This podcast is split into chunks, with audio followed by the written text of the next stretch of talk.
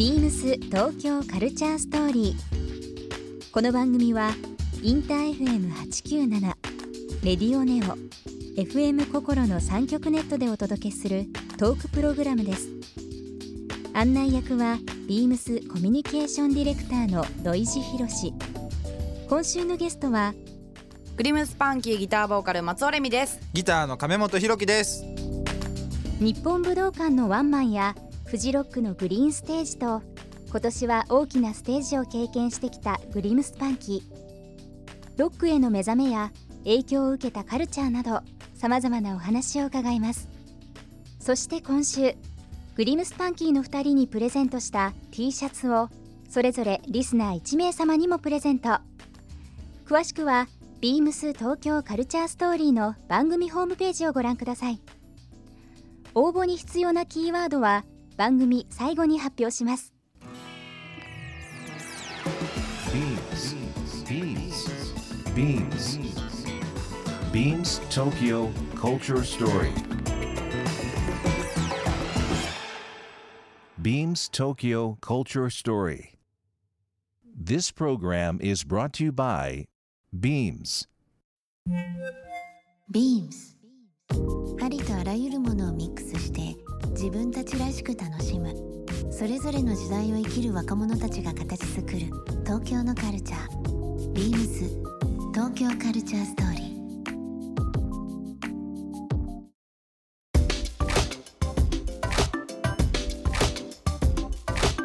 えっと今先ほどお話ありましたけどお二人は、えー長野県ご出身で、はい。えっとまあ活動されてもう早10 10 10年もう10年経っちゃったんだね。1 11年目だもんね。いはい。ねあっという間でした？あっという間ですね。うん。あっという間ですし、あの近年の方が年々1年当たり前だけどさ、例えば18歳の時はさ18分の1だけど今28分の1になっちゃったからさ、うん。1年がどんどん早くなってきますねそうですね。楽しみですようん。ね。でも本当に去年より今年の方がやっぱりねいろんな経験とか過去のことも含めてはい。成長されてると思いますはい。し、あのまた5年10年これから長く活動されると、またそれはそれではい。振り返るとうん。面白いかもしれないですね。そうですね。楽しみです。でもあの僕は勝手なイメージですけども、あのまあ、ビームス16年ですかね、はい。フジロックずっとあの、うんうん。スポンサードさせていただいて、はい。はい。はい。で自分ももう20回のうち、まあ、1718回ですかあの行ってますけども、えっと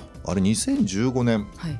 レッドマーキーというはい。ステージありますけども、そちらの方であれが初めてのフジロックでのはい。出演になりますか、そうです。はい、そうです。時間帯何時ぐらいでした？一トップバッターでしたね。ああレッドマーキートップワン、はい。トップライナーっていうね、はい。素晴らしい。行くの？10 15年の時緊張しました？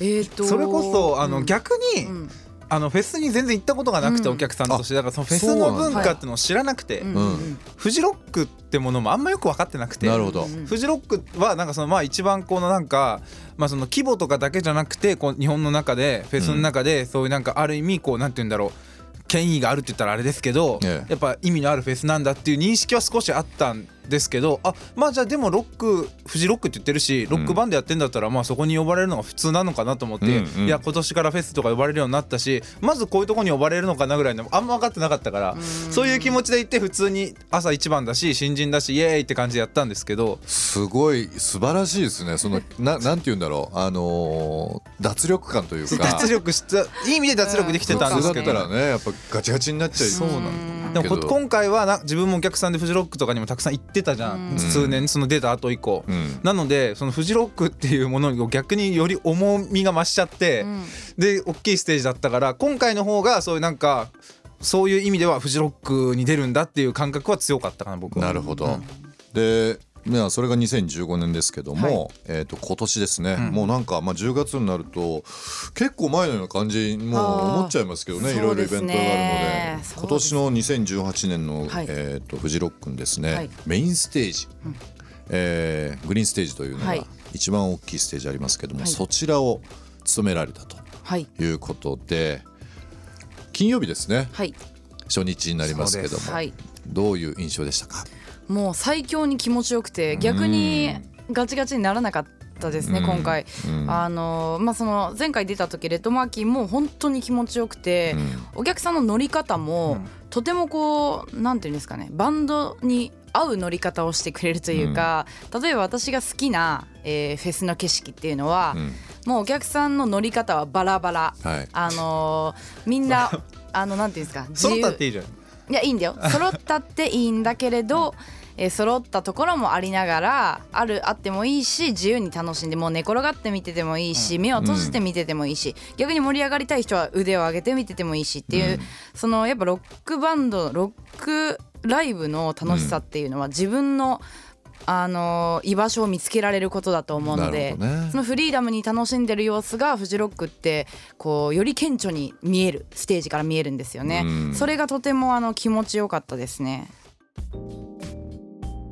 まあ、高校の1年生の時からですね、バンド組まれてっていうことなんですがあのもう勝手なイメージなんですけども、やっぱりこう60年代70年代の、まあ、さっきのビートルズの話もそうですけど、そう昔のことに影響を受けてというのありましたけどそれはその親御さんとか、はいはい。またどどういった方からのご影響があったりするんですか、はい。えっとまあ、今考えると、うん。その親の影響っていうのはすごく大きいなと思うんですけどやっぱその本当に本当にこう自分がロックを聴こうとこう自分から言ったきっかけは中学校2年生の頃に、うんえー、とビートルズのあのヘルプを聞いた時に、そのジョン・レノンのこうかすれた声が自分のかすれ歌うとかすれる声とこうリンクして。うん。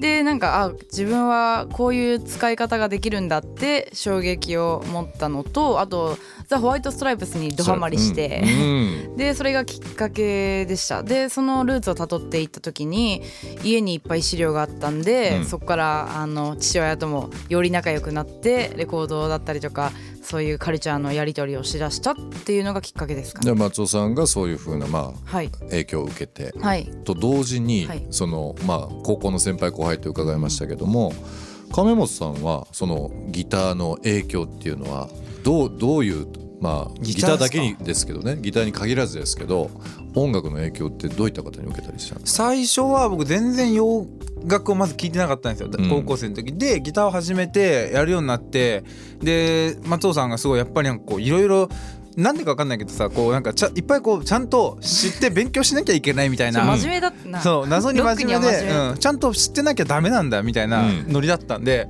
あまあそうだよなと思ってもうあのレンタルビデオとかにレンタルの CD いっぱいあるじゃないですか。で、うん。視聴器とかもあるからそこで聴けるんでもういっぱいな積んであのなんだろうオアシスとか、はい。ニルバーナとか、うん。ガンズローゼスとか何でもエアロスミスとか、うん。レッド・ツェッペリンとかビートルズとかもう全部ロック全部王道のロック全部、片っ端から全部聴いてったんですけど全然いいと思えなくてなんか古くせえしななんなんなのみたいなうん。感じだったんですけどやっぱりこうじゃあギターで楽しいからギターマガジン読もうとか読むとなんかそのギタリストランキングがはい。なんかうん1位ジミ・ヘンドリックスとかそんな風にやってるじゃないですか絶対。でああだからこれがすごいんだとか思ってそれでいろんなまた違う雑誌とかを読んだりするとまたまたじ今度はジェフ・ベックって言ってるなみたいな、はい。それがすごいんだみたいな感じのことを繰り返してってずっとなんかいや全然わかんないけどすごいらしい。またじゃあしょうがない。えっ、となんだなんでもいいやじゃあエレクトリック・レディアンドまた聞いてみようみたいなことを繰り返してるうちに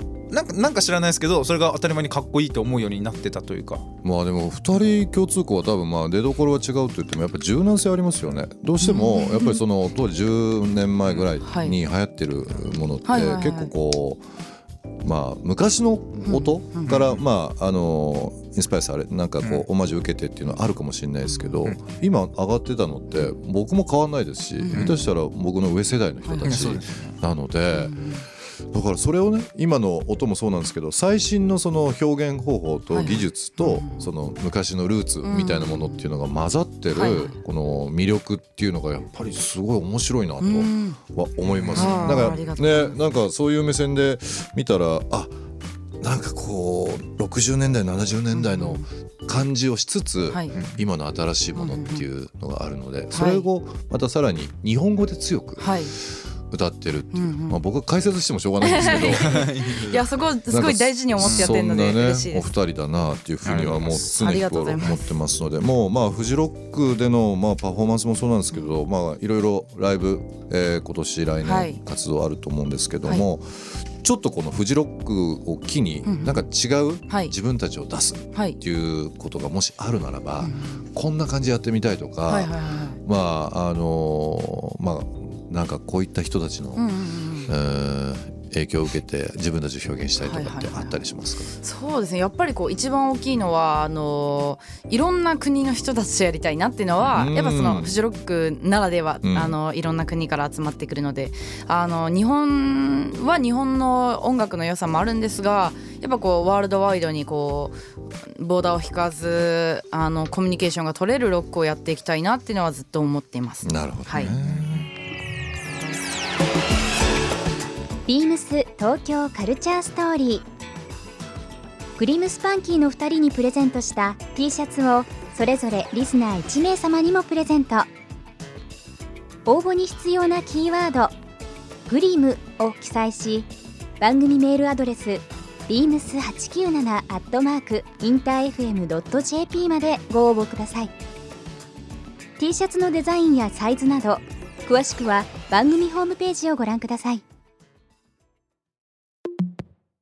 ビームスビームス原宿ショップマネージャー長谷川和孝です。ビームス原宿では10月14日までアウトドアファッション雑誌アウトスタンディングのポップアップショップを開催中です。本誌の中で紹介されたアイテムをご覧いただけるほか、創刊7周年を迎えるアウトスタンディングのバックナンバーも揃います。今最も旬なアウトドアスタイルをぜひご覧ください。ビームス東京カルチャーストーリー Beams Tokyo Culture Story. This program was brought to you by Beams.